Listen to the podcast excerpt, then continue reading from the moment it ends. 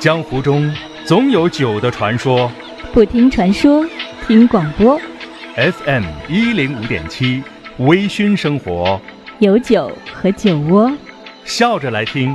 好喝不多。假日上午十点，微醺生活。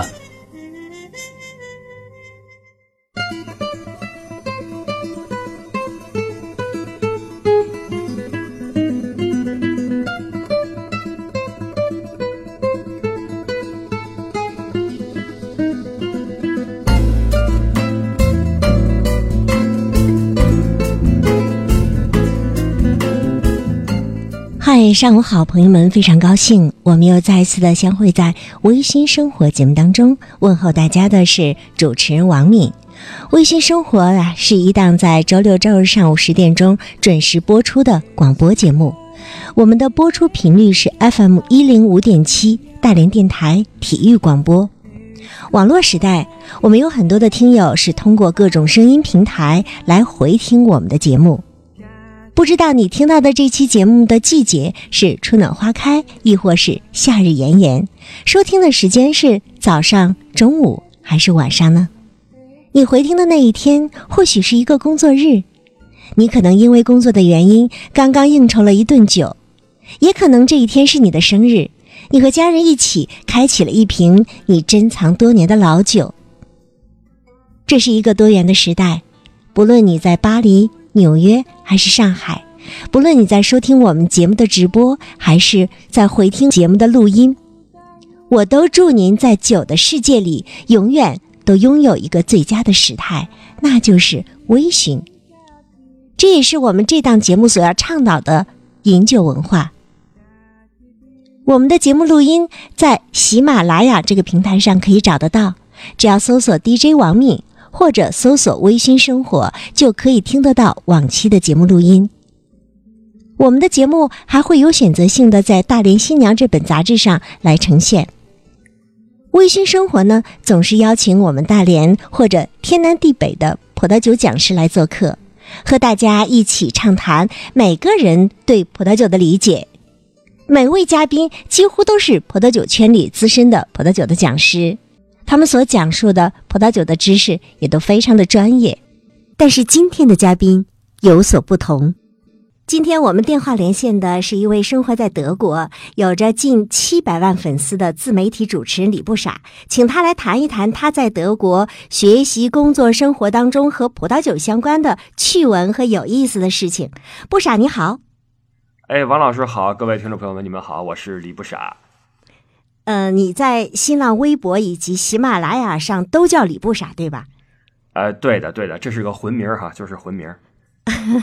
这肯定不是你的本名。呃、我曾经在在另外一档节目当中专门探讨过关于网络时代昵称的这个问题。那今天昵称不在我们的探讨范围之内啊，我们的主题依旧是和葡萄酒相关。当然了，在谈葡萄酒之前。还要问问你什么时候去的德国，在德国生活了多少年呀？现在从事什么工作呀？嗯呃，怎么想起要做一个网络音频节目的？这八卦吗？不八卦哈。呃，没事没事，这个我是比较早了，我是零一年就到德国，算是去德国的比较早的一批了。当然是是去念书嘛，然后一直就十几年就没有回来。当然之间有有回来探个亲啊什么的，但是基本上工作的重心是在德国的。然后这因为这国内人才太多，已经回不来了啊！这个全是人才。我们出去之后十几年就发展明显滞后，然后就干干脆在那边就留下来。然后现在我是做做旅游，在自己不论是跑在第一线呀，或者说做一些旅游产品啊等等，都都有这方面的设计。那做这个音频节目，就是因为在做旅游几年之后，觉得那既然呃我知道一些事儿。然后国内的朋友们又对一些事儿感兴趣的话，那不如分享一下啊，就就支个话筒，就就随便说一说，就随便说一说这样子。嗯，呃，问一个比较敏感的问题哈，这是。曾经被听众朋友无数次问起过，就是在喜马拉雅上这节目就是能挣多少钱呢？呃，嗨，这玩意儿 你你被问起过吧？你你是被问起过？对，我被问到过，但是这东西其实不挣钱。他没有工资，这就是个爱好。说实话，就是你你说着玩的。说实话，那么多大咖在上面，咱们这个不算什么，对吧？这不挣钱，不挣钱。你看，我们这个节目就是我的微信生活节目上传在喜马拉雅上，完全是因为我这是一个落地的广播节目。我上传的初衷呢，就是为了给我的所有的嘉宾。其实我是比较懒的一种做法，我要给每位嘉宾传节目录音的话，会非常费时，所以我就想了，哎，有这么一个平台，不单是嘉宾还可以听，那听众还可以听这个录音，我这是我的初衷。哎，那你完全是因为你的爱好支撑你做这个喜马拉雅节目到今天，对吧？呃，可以这么说，就是呃也可以说是闲的没事儿，就说着玩儿嘛，呃其实就是爱好。嗯，它一定给你的生活带来什么，否则你不会坚持这么长时间。坚持几年了？呃，两年多了，两年多了。他说说实话，有收获肯定是有。那首先收获的是一份对自己的一个肯定，因为没想过会做说这么久。本来想的是可能说个半年，呃，差不多就差就没什么可说的了。然后后来加上有很多人说，哎，还不错，跟着听听吧。那这样的话就会鞭策自己说再再看点书，那再总结点东西跟大家分享一下，就就做下来了。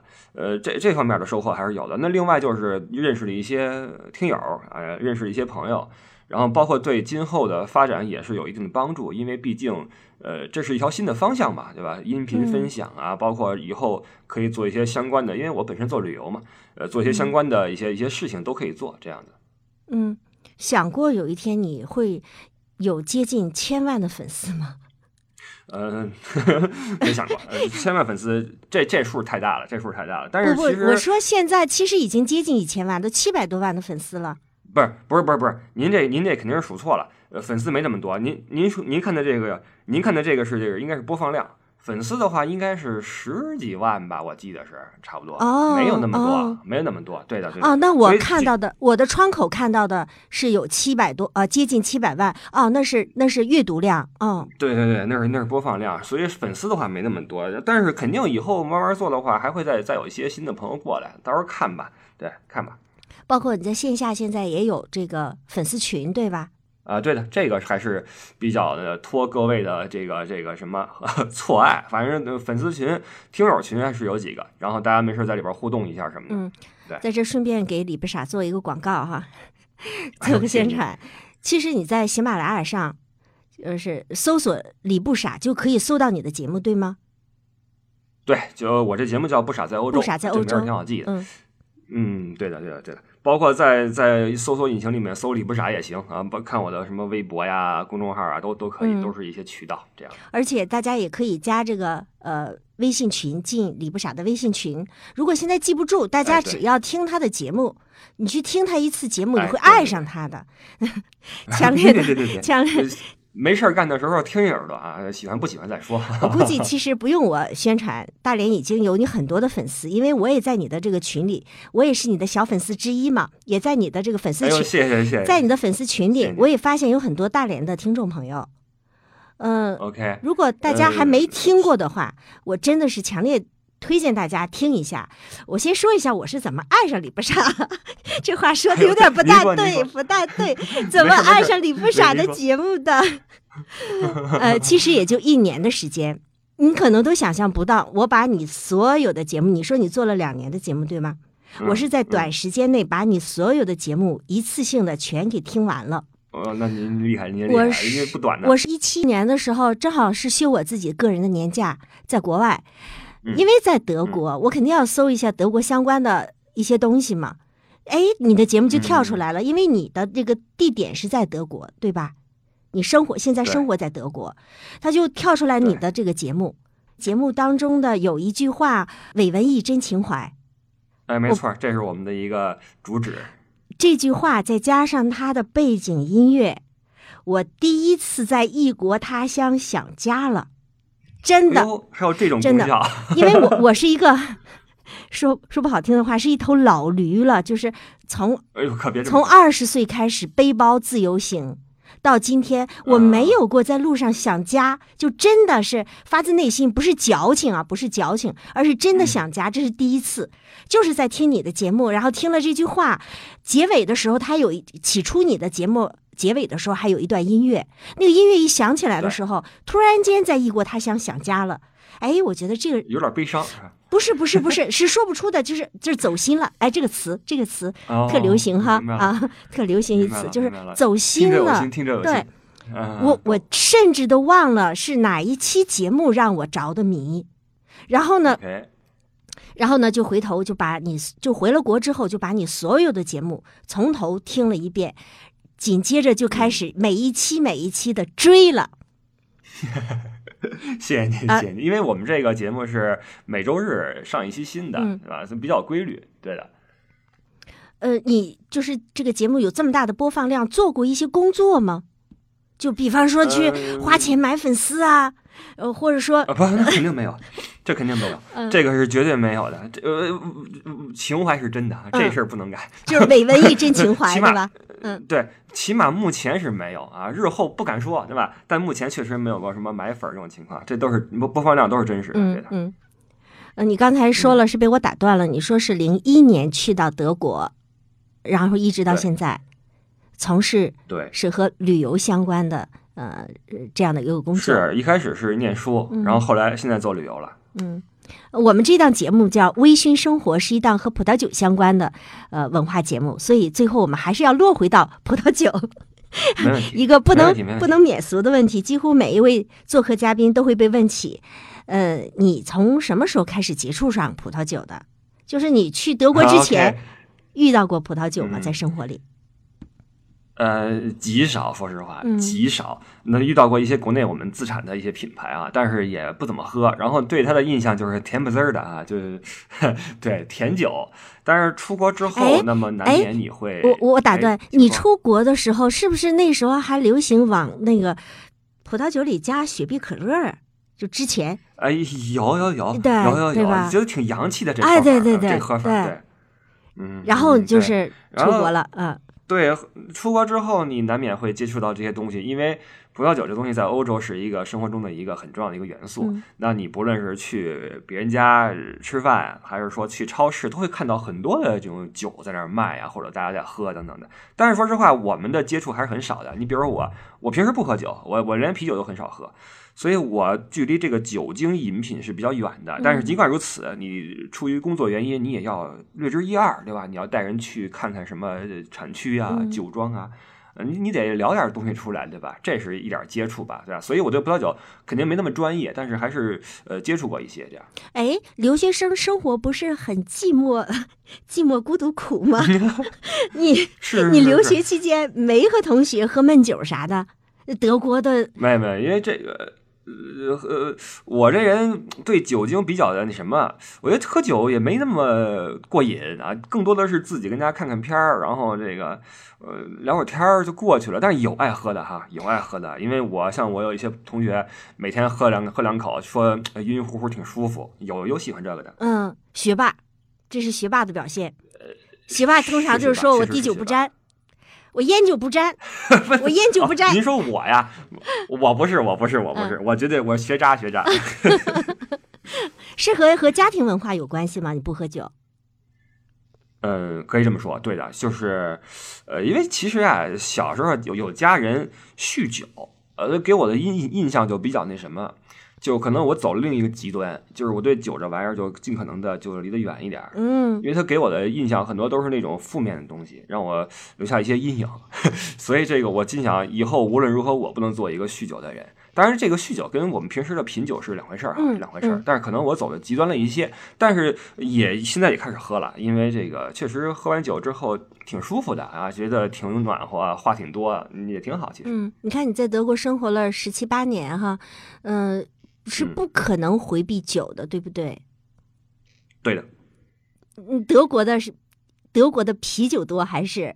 就是喝啤酒的人多，还是呃喝葡萄酒的人多，还是喝烈酒的人多？这事儿看，对这事儿看怎么说，因为我还上网看了一下。说实话，我们提到德国的话，那首先就是啤酒，对吧？嗯德国人啤酒、香肠、肘子什么的，一说就是啤酒。但实际上，德国人对啤酒的钟爱可能被我们有点儿这种印象化了，因为比如说德国的邻国，比如说呃，荷兰也产啤酒很好的、很有名的啤酒在产自荷兰，包括比利时，种类最多的啤酒，包括捷克，捷克人的这种啤酒的消耗量是比德国人要多的，所以也就是说，德国人他的他与啤酒之间的这个这个关系并不是一个完整的等号，嗯。而且还有一个数据就是德国人在酒精类饮品里面的开销实际上是略高于。呃，就是葡萄酒是略高于啤酒的，是百分之三十二点三对百分之三十二点二，高了零点一个百分点。也就是这是开支啊，开支。但是你要说饮酒量的话，肯定是啤酒最高，因为那葡萄酒的它贵啊，对吧？嗯对所以花的钱比那边多一些。但是饮品的你要说容积的话，那肯定是还是啤酒多一些。这样，嗯，那据你在生活当中的观察呢，就你周围的同学、老师啊、朋友啊，呃 OK 在当然嗯，这个东西那就看场合了，因为啤酒的话，那就是呃哥们儿们出去吃肉啊聊天儿，这肯定是啤酒，包括烧烤，这绝对是啤酒。但如果但凡你有点儿正式的场合，你吃个正餐或者找人来说事儿，或者礼节性的那种会议访谈什么的，那是肯定是葡萄酒当道，这是没得说的。嗯，哎，不傻，给各类酒在德国人生活当中排个序吧。呃，您指的是喜爱的这种程度对，喜爱的程度，咱不讲那些数据。哇，OK，那肯定最喜欢的是啤酒啤酒。那啤酒那就是那自己嗨的时候喝的嘛。嗯啤酒意味着无拘无束，意味着你可以喝完酒之后，你你是脱光了跑去呀，还是说大喊大叫呀，还是说怎么着，你都可以，对吧？嗯嗯，当然了，别别犯法啊。当然，葡萄酒的话，就是它是出那种出入大雅之堂的地方啊，那你正规一些，什么一些，所以这其实你很难分一个地位的高低。但是你要说喜好的话，那么如果我们说追求一种放松的话，那喝啤酒呢这种场合无疑是让你更愉快一些。嗯这样，哎，这也就是说，呃，喝葡萄酒在德国也是得端着的，对吧？就稍微端着点儿，对吧？咱也没有没有别的词儿了，只能用这个词儿了，是不是得稍微装一装收着点啊？收着点儿是吧？对，收着点，嗯，嗯没错。起码得是那种，就是你不能像啤酒那样哈，那样那样的畅饮。对你不能说光光往死里干，然后喝完之后怎么着？那毕竟喝葡萄酒的地儿场合还是稍微正式一点的，对面没准是老板、客户什么的，嗯或者说你你相亲对象什么的，对吧？你不能说跟看球似的，那啤酒喝完之后闹，那不行。哎，说到球，呃，不是啥，你知道吗？我们嗯这个呃电台是大连体育广播，我们的哎听众、我先球迷容我插一句，恭喜大连队保级成功！嗯哦，今年在中超特别不容易。哎呀，大连球迷会会高兴死了，因为这句话。嗯，对，因为我们所钟爱的这个挺爷在在大连踢球，在大连一方，所以我也在关注大连队的表现，特别开心大连队能够留下来，嗯这是真的。嗯，嗯，那在德国，因为大家都知道德国人爱球，那嗯，呃看球的时候，大家肯定是要喝酒的，对吧？对的啊，那德国人看球的时候喝的是啤酒还是葡萄酒？肯定是啤酒啤酒啊，肯定是啤酒。对的，对的。嗯，那德国人是什么场合喝葡萄酒？啊，比如说，呃，同平呃平时下班儿下班儿之后说跟同事说去一边聊事儿一边去啊，这个这个聊聊会儿天儿，这时候要喝是酒吧吗？或者中午是酒吧吗？嗯、对，嗯酒吧呃酒吧少一些，但更更多的是餐厅啊，正正餐餐厅，嗯包括有一些小的那种。也算是酒吧吧，但是它不是那种啤酒酒吧，它是外边有一些站的那种桌儿哈，嗯你可以拿个酒杯在外边站着喝点儿这样。嗯或者中午中午的时候，如果你出去有需要去喝一些酒精饮品的话，那么葡萄酒是一个好选择。那么中午的话，很少有人说去喝啤酒或怎么样，那喝完之后一嘴味儿，不不是很很很很嗯，很体面嗯这样嗯，而且下午是要上班的，你不能挺着个肚子，因为啤酒，呃、是对是。对，一脸红，更何况他还会打嗝，你下午下午上班跟领导 交流的时候，正开会呢，啤酒嗝嘴秃噜了，嗯 对，对对对，所以这就是啤酒的局限性。是的，呃，就是相对葡萄酒来说，它进不了公务的这种社交场合。吧，对的，稍微的谨慎一点的高端一点的场合的话，啤酒的话有点难，有点难。嗯。那后来你说你也接触到葡萄酒了，是在你的工作当中，对的吧？嗯，嗯，对的因，为你从事着导游的这样的一个工作，就一定在在接待这个团队的时候会遇到葡萄酒的。那中国尤其是对呀，同大家也有这个需求，嗯说哎呀，我们应该带点什么东西回去，对吧？都说这个欧洲的葡萄酒好，说带点回去，哪哪瓶怎么回事，你得说说出个一二啊，这所以还还是要了解一点。我没有跟过团啊，那个团嗯里头没有葡萄酒提供吗？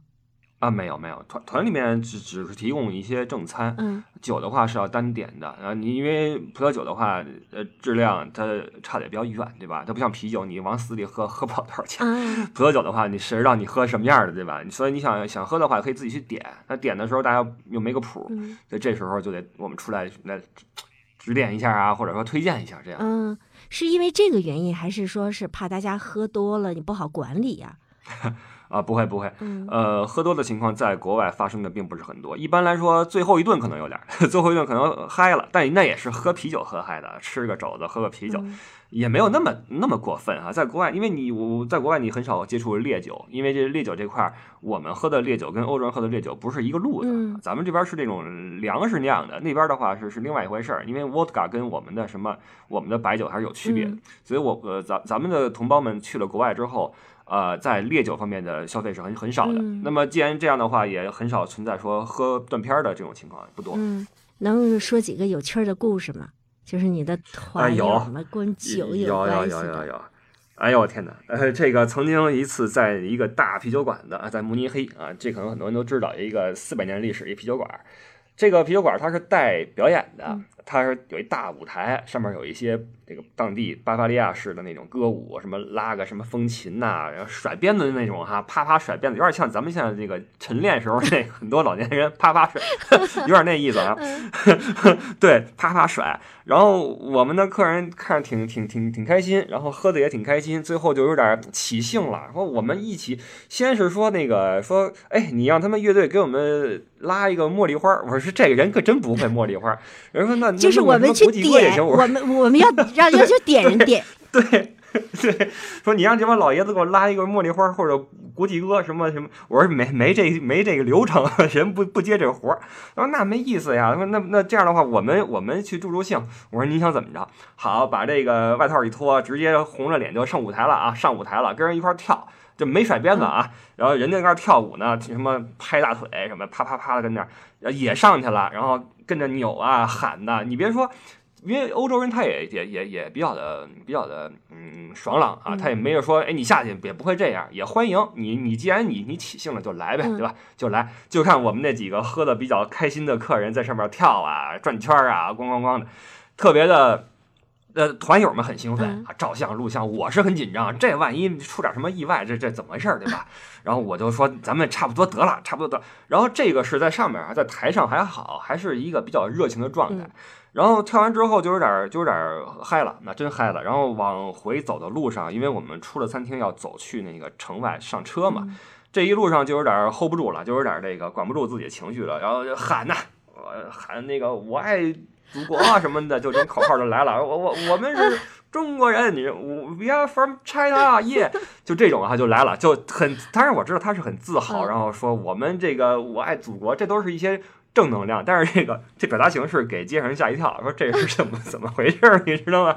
那是比比较难忘的一次经历，那真是喝嗨了。这但是通常来说都还好啊，都还好。那没有说那种负面的，说喝多了之后闹事儿的，这个咱们真没有。因为咱这民族还是相对比较含蓄的，对不对？嗯，对，含蓄而且挺善良的，我觉得咱们同胞们都挺善良。微醺生活正在播出。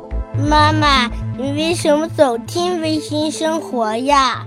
妈妈喜欢葡萄酒，微醺生活教妈妈怎么喝酒。为什么大人喜欢喝酒？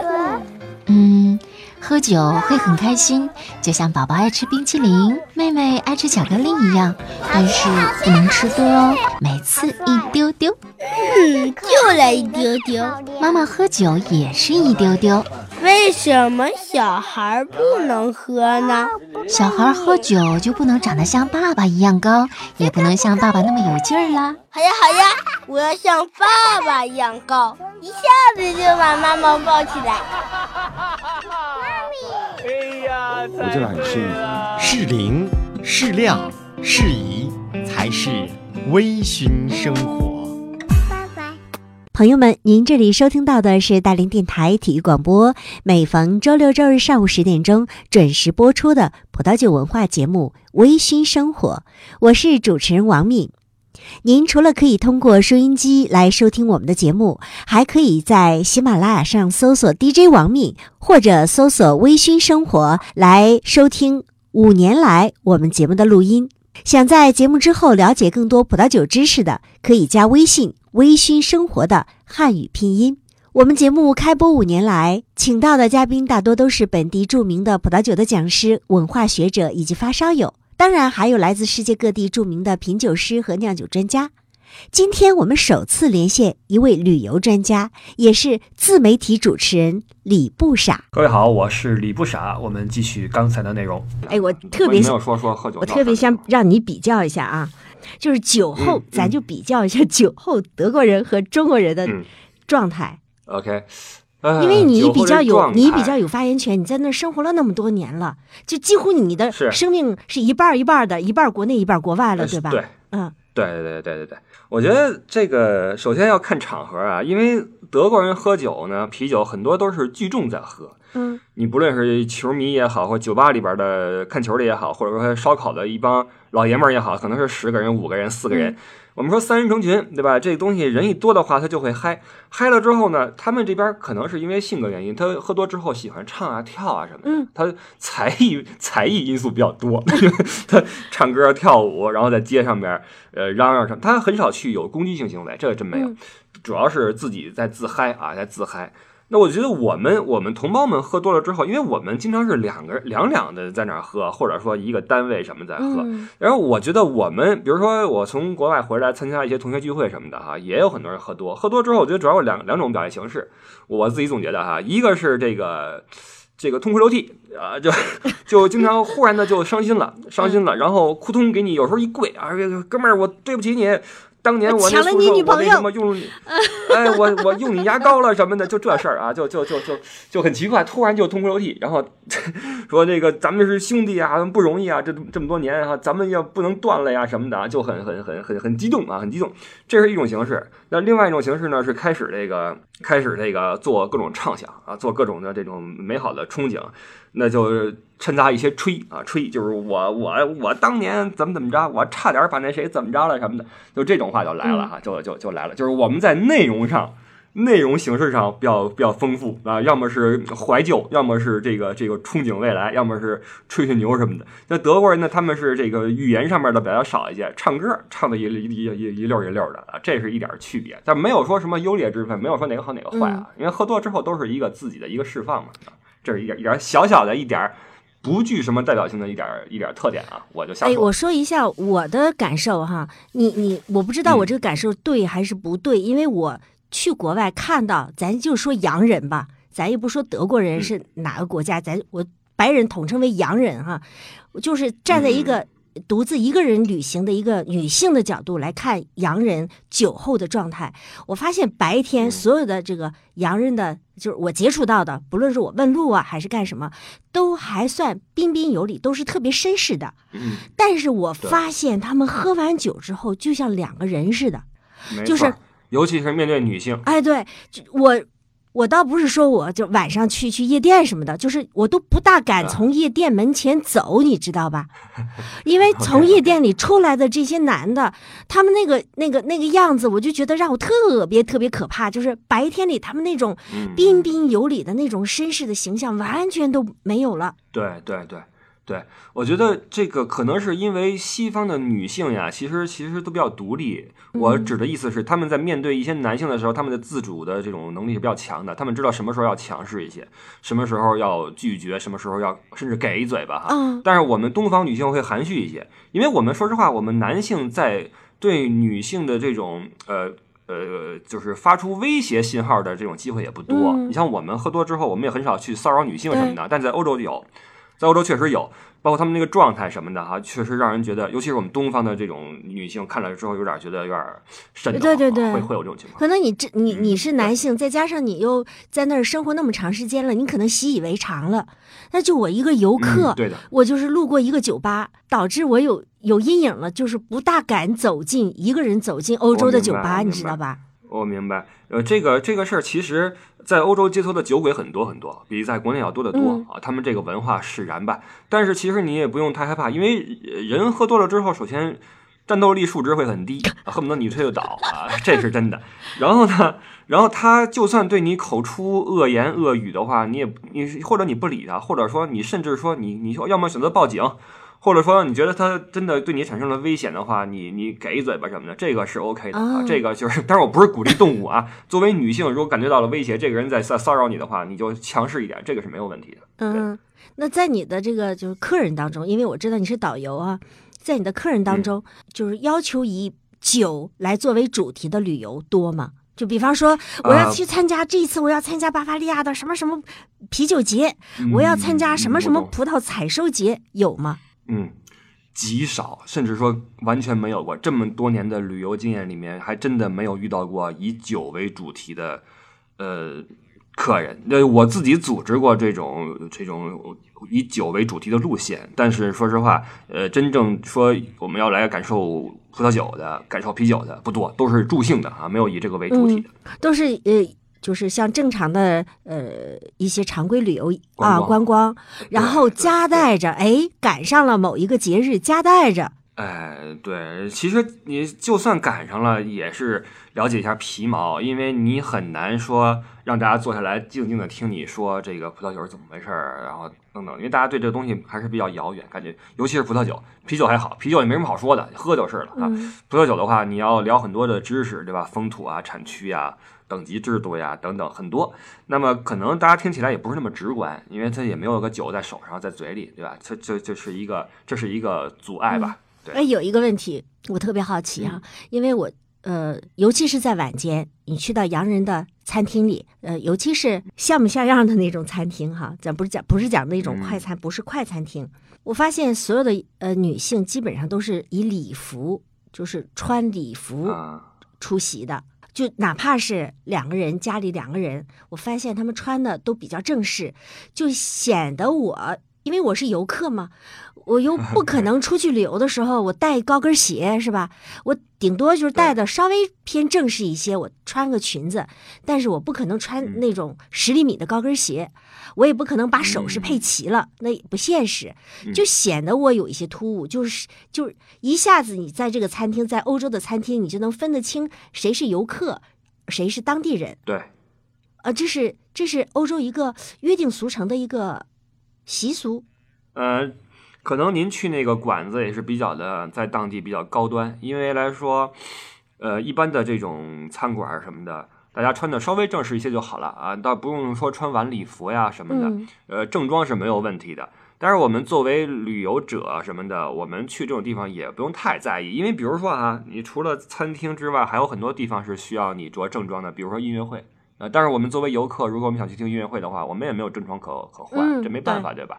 你去的话也也不会说被人白眼儿什么的，这也不会。包括有有一些赌场，嗯赌场的话，有一些必须要穿西服进去的话，他门口会提供一些租赁服务啊，租给你嗯什么领带呀、呃衬衫呀，这都有。所以这个这个这些东西还是有这个文化差异，但是不用那么的在意哈，不用那么在意。嗯我去奥地利听音乐会，就是呃，在买票的时候我就说了，我说那个、关于着装的问题，我是在黄牛党手里买的票，然后呃 街对对对？然后他就说不用的，不用的。果不然，等我出席的时候，就发现的确有穿牛仔裤的。哦，那、呃，很多那就肯定是和我差不多，都是游客嘛。嗯，哎，对，而且并不是说，并不是说我们只有我我们同胞不注意着装。你看那来自什么北美的，那都是旅游鞋、仔裤什么的，嗯一样在里边照相，都是违规的。说实话，也一样干这事儿。其实有的时候没有那么严格，但是照相这事儿是不对的啊！你在演出的时候照相不对的，但是着装这方面的话，没有那么的严格。说实话，而且据我观察，站在一个嗯游客的这个角度上，我还发现真的是欧洲人在正餐里是必须点，就不是说必须是，大部分人嗯就百分之九十的人都是点着葡萄酒的，对对对对。这个没说对对对，这是一个配套的一个东西了。因为你如果吃正餐不点个葡萄酒的话，显得你好像就不入流。你知道，你你你不能说你吃个牛排，然后你要要要可乐，这搁欧洲人觉得这这是美国人的吃法。这开玩笑啊，因为美国在美国人在欧洲人眼里边文文化层次低一点啊，低一点。这个有鄙视链的下端吗？哎，你吃快餐，你你要个碳酸饮料，对吧？你你吃汉堡什么可以？你要都吃牛排、吃蜗牛了，你弄一可乐不是事儿。你得配个红酒，就是稍微的高雅一点，这么一个，它是一个有一个气氛的烘托或者陪衬作用吧。哎，我还是问一下哈，你觉得欧洲人有鄙视链吗？有啊，有，他们彼此之间，包括他们对外界都有这种，这是人的通病啊，这个这个避避免不了的。所以说，我们有一些同胞在国外会感觉到不舒服，那也不是说过分敏感了，对吧？呃，对，呃，但是它是一个正常的存在，但是你也不用那么的在，对，因为这个鄙视这种事儿，说实话，它不是针对谁，它可能针对是一个事儿，对吧？针对一个事儿，它不至于说针对一个民族或种族，这个是，嗯，还不不是。对对对，就是鄙视，每个人可能内心里都会有这些小龌龊的想法，就包括我们也会鄙视人家，对不对？对对对对对对对，没错。不杀，我还有个问题哈，就是。嗯，你的这些客人回国的时候，咱们中国人是一个人情往来非常讲究的民族，一定是客人要带礼物，对吧？对，带葡萄酒吗？呃，会带会带，这个，因为大家都想带一些跟欧洲的文化相关的事物嘛，有代表性的事物，呃，那。葡萄酒是其中之一，所以往往会在临走前选购个。当然了，有规定哈，只能带两瓶，所以一般人都会拎两瓶酒回去。你可以在机场免税店搞定，也可以在超市里搞定。这样，嗯，那客人大多会选呃什么样的价位的酒？是让你来推荐呢，还是他们自己？呃，一般来说是让我们来推荐，因为大家都不是很懂嘛。呃，说实话，以我的感觉的话，因为看你干什么哈，这酒。如果您说回去之后家里人一起来，或者你送朋友一起来喝的话，那价位的话，说实话，十欧元往上一点儿的酒就算算不错的酒了。说实话，十四五欧元就算不错的了。但是如果说您要说送人的话，那就不是不设上限了，看送什么人，做什么事儿，对吧？嗯，就往贵了的说的话，那什么价位都有。但是一般来说，我们通常来消费的话。呃，你像他们欧洲人自己喝酒的话，平时也就喝个七八欧元的、四五欧元的就就行了。呃，再高的话，二十欧元的算很不错的酒了。这样的。那你作为就是呃导游也好，是领队也好，我不知道怎么称呼称呼你的这个在德国这个关于导游的这个工作，就是导游对吧？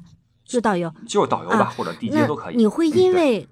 从事这个工作而去学习一些相关和葡萄酒相关的一些知识嘛？因为我知道你平时自己不喝酒。对，我不喝酒，但是没办法，你确实是要学习一些这方面的东西，包括会会去了解一些，因为这个没没没呃没办法嘛，你要给客人去去讲一讲，所以呃产区呀什么都要看一看，包括德国呀、法国呀，因为各个国家之间的这个葡萄酒的特色也不一样。你现在了解了几个国家？自学了几个国家？呃，我。呃，不不，这这个瞎看瞎看的话，主要是德国和法国这个这个这个葡萄酒看的多一些。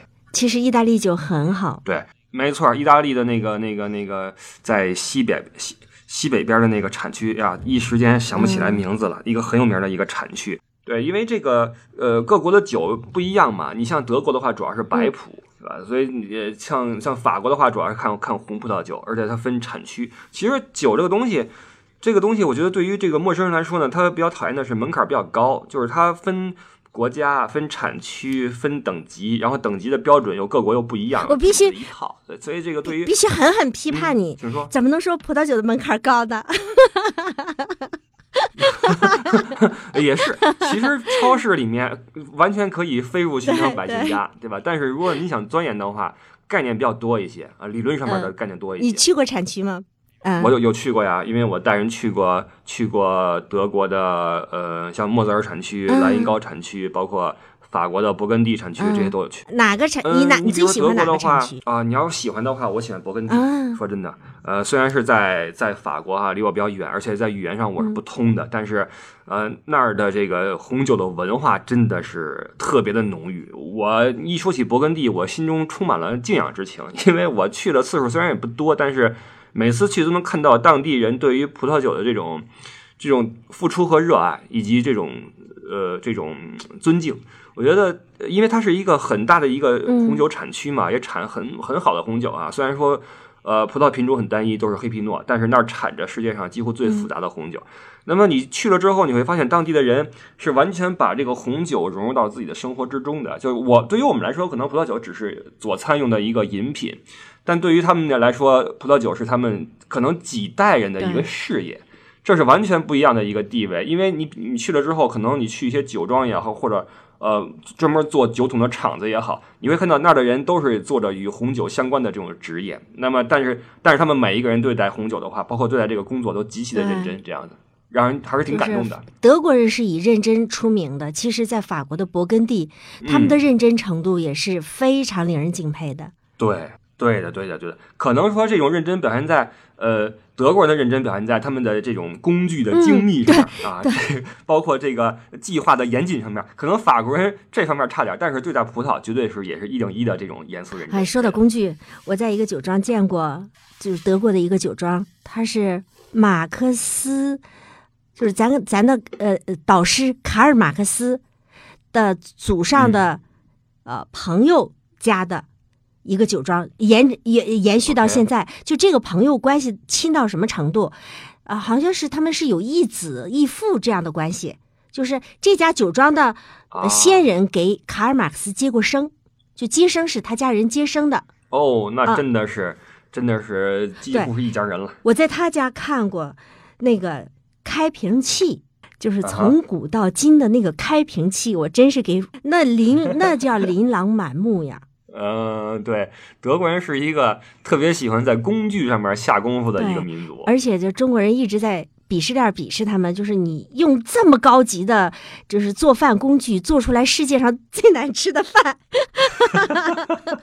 不是你要是说难吃的话，英国人不服，对吧？英国人表示不服，对不对？但是但是你要说欧洲大陆上面德国人的饭确实够一呛了啊，确实够一呛。但是其实也好了，也没那么难吃了，对吧？呃，还行，因为它的你看那些肘子、酸菜什么的，跟咱们东北那边吃的差不多，对吧？只不过比较单一啊，主要是你总吃会腻。如果要是你在那儿玩时间长，就是呃十天半拉月的，你总吃总吃会腻。够一呛，够一呛。它不是像咱的那个炒菜，你甭说呃十天半拉月，你要是就是半年，不一定能把一个地方的这个菜品全都给品完。对对对，你要论做饭的话，咱们中国人真的是天下第一。而且咱们对工具，那就是你比如说咱们拍黄瓜，什么削皮、切丝儿，什么切块，都是一把菜刀搞定，对吧？跟德国人就得用用五五个工具，还得相互配合着啊，这是不一样的。对他们爱玩这个，没办法啊，当做饭当玩呢，当当那车间呢，你知道吗？这这不一样啊。呃，除了勃艮第，你还去哪些产区？呃，除了勃艮第之外，呃，比如莱茵高，莱茵高产区去的多一些，因为它距离我比较近。我在德国，我住法兰克福，那莱茵高产区就在这个莱茵河谷那那个地方。那个地方说具体一些的话，叫吕德斯海姆，从那儿开始，然后往北边到科布伦茨，那是一个莱茵河谷的一个地带，很美哈，非常美。然后在那儿有很多的雷司令的葡萄田，因为它那个河谷有一个坡面嘛，因为葡萄种在坡上面的话，它这个吸收阳光最好嘛。然后那儿的这个这个土质也比较适合白葡萄生长，包括气温，所以莱茵高产区在在雷司令这方面还是做的比较比较不错。虽然说莱茵高产区它在德国的话，你要论面积，它只能排在第七位啊，但是你在这个雷司令这个葡萄的这个种植方面，它能排在第四。因为雷司令几乎是德国的代名词嘛，这个一说白酒的话，德国的白葡萄酒，雷司令雷雷司令啊，所以莱茵高区比较多一些。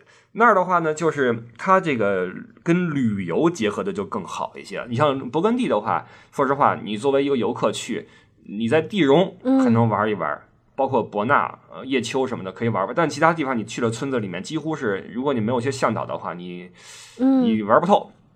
你没有什么旅游设施，包括甚至吃饭都费劲。有一次我去，我带着几个人去中午去吃饭，整个镇子就一个饭饭馆开门，然后里边坐的都什么人？全是附近各个这种名庄里面工作的劳作的这些工人，中午全在这儿吃饭，特别有意思。一些这个大汉啊，因为说实话，葡萄的这种这种种植和采摘是个体力活啊，很辛苦的。很多大汉，然后手上还都是那种被葡萄那种汁浸出来的那种那种沟壑哈，就是一看就是辛辛勤做活的人。中午去那儿要一些当地的一些呃食品，什么呃沙拉呀，包括什么小酒啊喝一喝，然后下午继续去干活，特别有有意思。然后我带人在那儿吃了点当地的一些菜，这是呃这是在勃艮第。但如果你去莱茵高产区的话，你会发现那儿就是一个除了酒就是旅游，除了旅游就是酒，乃至到了每年的十一月份，那地方是空的。为什么呢？呃，夏天的旺季旅游季过去了，然后这个圣诞圣诞节即将来临，这是唯一的当地人可以休息的时候，于是就全都度假去了，去什么地中海啊，去什么南法海海海边啊，干这个去，没人了，因为他们也是旅游业从业者。所以你就知道，那在在那个地方的话，你就作为一个背包客，你可以玩得很舒服，四处都是酒店、餐厅，然后咖啡馆很多啊。那说说说到酒的话，那边酒庄也很多，在山上啊，包括在什么小镇的边缘啊等等。嗯，再就更商业化一些啊，都会有一些这种品酒的一些流程啊。呃，包括小小门脸儿都会给你写拿中文或者日语写着什么冰酒啊，什么雷司令啊，你可以去那儿品酒，然后去选购等等的。这是在莱茵高产区的一个一个特色，跟法国勃艮第是完全哎，不傻，你你懂中国的农家乐吗？就是你出国这么多年，你懂？我懂啊，我你你在国内参加过国内的农家乐吗？那没有，哎，真没有。我就觉得这个农家乐，其实那个德国，你刚才说酒庄游就是咱的农家乐，你知道吧？是吧？有点那意思。对，也是去参观一些酒庄啊，然后吃个当地的食物什么的。只不过，其实因为这个葡萄这个玩意儿，你说一千道一万，它也是农作物的一种嘛，对对吧？呃，咱的农家乐只不过就是，哎，我讲我们大连地区的哈，因为我知道，呃，不傻是北京人哈，嗯，我不知道你们北京，反正我们大连农家乐是这样的，就大连是樱桃的种植区，我们的主要农作物就有樱桃、葡萄。我们的巨峰葡萄也是全国特别有名的，玫瑰香葡萄，这都是大连呃特产，而且还是我们的我们的苹果，苹果这种大连人都不屑于去农家乐了。我们主要的农家乐就是这个樱桃，樱桃就樱桃季下来的时候，哎，以后不傻，你要是能够在五六月份回国的话，你还真可以考虑来我们大连，就咱农家乐一次。对，咱农家乐一次，你不知道就是在樱桃园里吃樱桃。我们的樱桃园就是你交，我不知道现在多少钱了。曾经是从十块钱开始啊，二十块钱、三十块钱你就进去，你随便吃，哎，随便吃。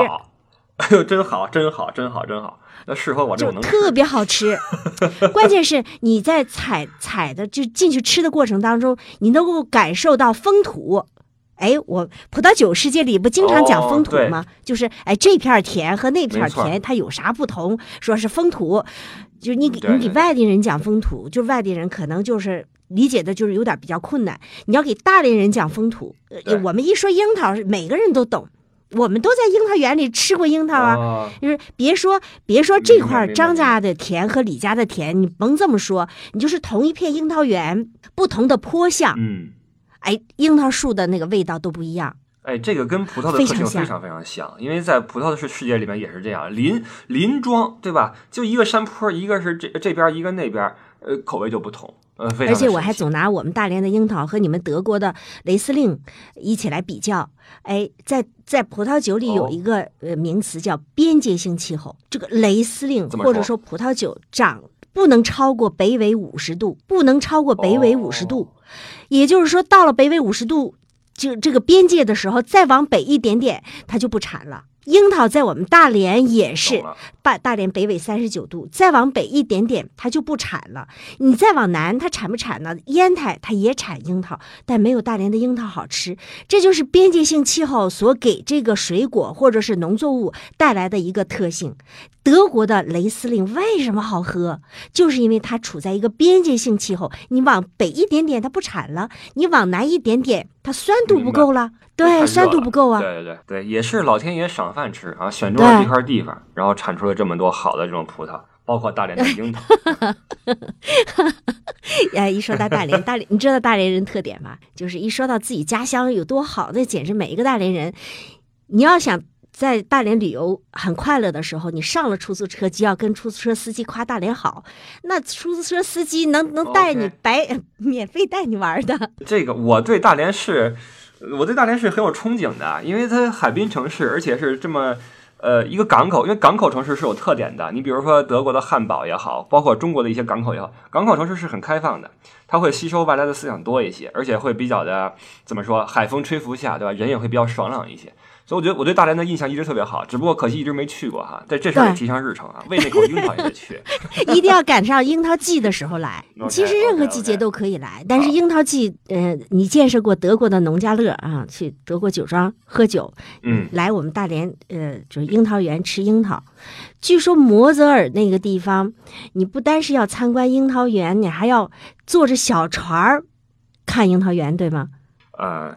对的，因为摩泽尔河嘛，它在河的流域里面，嗯，那条河还是挺美的，因为它最后是和莱茵河交汇嘛，在交汇之前是摩泽尔河，呃，会流淌过这个当当时您说了哈，马克思的故乡特里尔，在那个附近是那条河的流域，那地方的葡萄酒也不错，对的，包括一些水果啊，产量也很丰富。那乘船在摩泽尔河上面去游览的话，这个也是一个很有名的一个旅游，不论是莱茵高也好，是摩泽尔也好，这两个产区的风景之优美。就是大家去了的话，肯定是怎么像在做那个旅游广告似的。没有啊，咱们这是一个很正经的聊天节目。刚才说的是李不傻个人的就是酒庄游经历，对吗？嗯。那你去酒庄游，你是考察，想要以后要做酒庄游这样的开开发这样的项目吗？呃。其实我已经做了，因为我第一次去是去考察，没错。那给我最深印象的也是第一次去考察。我可以聊个小故事啊，就是第一次去的时候，我们是去了一个酒庄，嗯，名字就不提了，但是它是当地一个很好的一个酒庄。然后我们说去之后去跟他谈谈这个有没有什么合作的可能性，比如说你家有没有这个呃留宿的地方，我们组织个团过来来旅游或者品酒什么的。他说可以啊，你说你等会儿啊，我们叫我们的庄主过来。呃，一个名庄的庄主啊，我们想着这个排场是不是挺大的？然后再到等等等了十五分钟，呃，从地里边来了一个中年的一个女性，手上都是泥啊，穿着胶鞋啊，地里弯腰干活弄半天回来了，说久等了哈，我是我是这儿的这个这个庄主。我一看，果然那个家家族的那个呃照片什么的挂了一墙，到他这一代他是这个负责人，说有什么可以帮你们的？当然他说法语哈，我们请了个当地的一个向导。然后我们就说明了来意，说那个那个我们这个怎么怎么样，然后跟我们谈了一些合作。然后最后我们有一个朋友说，这个我买点你的酒走吧，或者说你们家最好的酒是哪一种？这是我们的一个习惯哈。我们说先告诉你们哪个最好，多少钱？这是我们的一个习惯哈。他说这是我们最好的一款酒，然后多少多少钱拿出来看。然后他说，如果我们有人要这个的话，那个要要你两个什么集装箱，比如说啊，要你几几十箱，卖不卖？然后他说就就就很平淡的表示说。这个是不可以的啊，因为你要这样大批量购买的话，有一个流程，什么流程呢？你要告诉我，你这个酒要卖给什么人？你要我这个酒会出现在什么地方？它是做什么用啊？不能说我我出于为了销量的考虑，我就一块一水甩给你了，不是这样的。我们做这个酒是有一些。有一些这个这个这个文化传承在里面，并不是为了单纯的盈利啊等等啊，是这个意思。所以那那次那个庄主他待人接物的这种感觉，包括他在地里面劳作的时候那个那个状态，给我了很深的一个印象。那后来我再去勃艮第的时候，就会把我的这份尊重吧，也带给我的这种团客们。我会告诉他们，呃，红酒、葡萄酒、黑皮诺在这个地方意味着什么？意味着他们几代人的一种努力啊，一种心中的最神圣的一块地方。啊，这样的话，大家在游览的时候也会带着这种尊敬和带着这种向往去体验这种葡萄酒，在当地去品酒也好或什么也好，还是还是有，其实体验还是不错的。因为当地虽然说融入比较难，因为法语世界，说实话他们英语也不好，但是还是能玩的挺开心的。那次我们坐了热气球，在气球上面去看底下的葡萄田，然后去指这块是罗曼尼康帝，那边是什么什么的，还是很很很开心的。包括坐马车。在这个勃艮第的这个田里面走一走哈，那个，而且那个有意思的是，马车这车夫是什么人？车夫扣一帽子，一脸的胡子哈，很懒散，肚子倍儿大。那那个阳光下，一个教堂边上，马车陪着那，然后来了，你们好，请上车。后来我们一聊，这人是当地的水电局的局长，退休了啊，退休了，曾经的前局长，水电局的。然后退休之后说那个干点什么呢？家里有两匹好马，特别好的好马，这个什么配的主咱不懂啊。拉出来弄一马车在那拉活儿，其实也不是为了挣钱，就是为了带人去领略一下勃艮第的风土。其实当地还是很好玩的。这酒庄游玩深了的话是很有意思，对的。更更这更更更别说晚上再来点什么美食美酒，那就就是原汤化原食儿，喝当地的酒配当地的餐，哎、对不对？就是这意思。其实说到说到酒庄游啊，就是很多咱们的国人对他有个误区，就很多人就是说，嗯哎，我就不相信这这这这个这些酒商们，我得上酒庄去买酒。就是你刚才那些故事，就真的是有很多人是抱着这样一种心态的，说反正我也不差钱儿嘛，我来来一托盘儿，对对对。我自己不是做生意吗？我这一年下来，我做生意我还呃送送礼，我有人情往来，我买的这些东西，我我嗯买的对。在在国内买这些酒送的这些礼，我还不如自己上酒庄去采购一下。其实有的时候嗯就未必能成型，就像你刚才说的，人酒庄庄主未必卖给你。对他不给你，对他不给你，他是跟很多这个可信任的酒商已经常年的合作了，而且人家几代人的生意，这这都已经成型的一种体系。咱们说靠资本的力量就单纯的粗暴的去去介入的话，不是那么容易。说实话，这是一种，就是他不卖给你的一种可能。另外一种可能就是他不卖给你，因为他是配额制。对的，对的。它不是说一股脑的，我说我我走一批是一批，比如说它会搭配到其他的几种酒一起去卖也好啊，或者说我有百分之多少是可以这这样去卖啊，等等，它是有一些就像那个著名的那个那个包包包的那个 品牌，还有一些名表，它都是那种配额制是一样的。你必须在我家买够多少多少东西，达到多少的消费量，我才会把这个酒卖给你。不是说你有钱你就能上康帝园去把康帝的酒搬回家，不可能。呃，没错儿，没错，康帝的这个这个酒庄，你都约都约不上，真的都约不上。你要说说我们去里边吃个饭，嗯对不起，没钱。别说是像我这样一个小媒体，呃，就是好像就是地方特别大的那种，就类似。呃也是不是央视我不知道哈，那种特别大的媒体我就见过，我是真见过，在门口，在人家康帝的门口支着设备在那录，没进去，因为他没预约。啊，对就是没进去。哎，说说老外的预约文化，说说老外的预约文化。哎呦我天哪！一说这预约我就头疼，真的，我太这个这个这个，你不能说憎恶吧，我但这个东西给人的这种生活带来很多不便啊，这是一种规则的体现啊，但是很很不便。你比如说在德国，任何事儿都要预约，这个你去，比如说嗯看个病，嗯，你要预约，这这理个发你要预约，吃个饭你也先定位的，跟人约事儿得先怎么怎么着。所以对于他们来说，生活中最重要的东西是什么？是是本日历。这日历上面写的你哪天有什么约定，要跟谁去做，时间、地点什么的，任何事儿都要预约。你要说理发什么的，吃饭也就忍了，看病预约这事儿我我受不了，谁知道你什么时候病呢？对吧？你好，我我预约一下，我俩礼拜之后我会感冒，嗯这不可能，对吧？所以这是一个很头疼的事情。但是也没办。法，这可能是中国人最不可理喻的一件事儿，对吧？就是他们的预约文化。对，而且也是横向比较起来中国最便利的一个地方啊，就是我们不用预约。但是在在欧洲，而且关关键是他们这预约，而且如果赶上对方放假，对方去度假就完蛋了，那这事儿你就等着吧。度假最大啊，度度假之后，这人就就完全手机关机，email 不回，你找不着这人，根本找不着。你你你，如果你说我去办这事儿，比如说我去签证官那块儿处理我这个已经持续了半年之久的一个什么，比如说啊，我入籍工作什么的，人说不好意思，这个这位负责你这事儿的人去度假去了，你等等吧，啊，等他俩礼拜吧。或者说我找那谁，比如说穆勒医生啊，他对我这个病比较了解，他一直给我主刀啊。不好意思，穆勒去地中海去去游泳游泳去了，啊，或者是去瑞士滑雪去了，我的啊你等着吧。好，那你就等。我的病得跟上他的生活节奏，就他度假的节奏，对吧？对你得你得按照医生的节奏去病啊。我康复也得啊，我康复也得根据医生的休假情况来康复，对吧？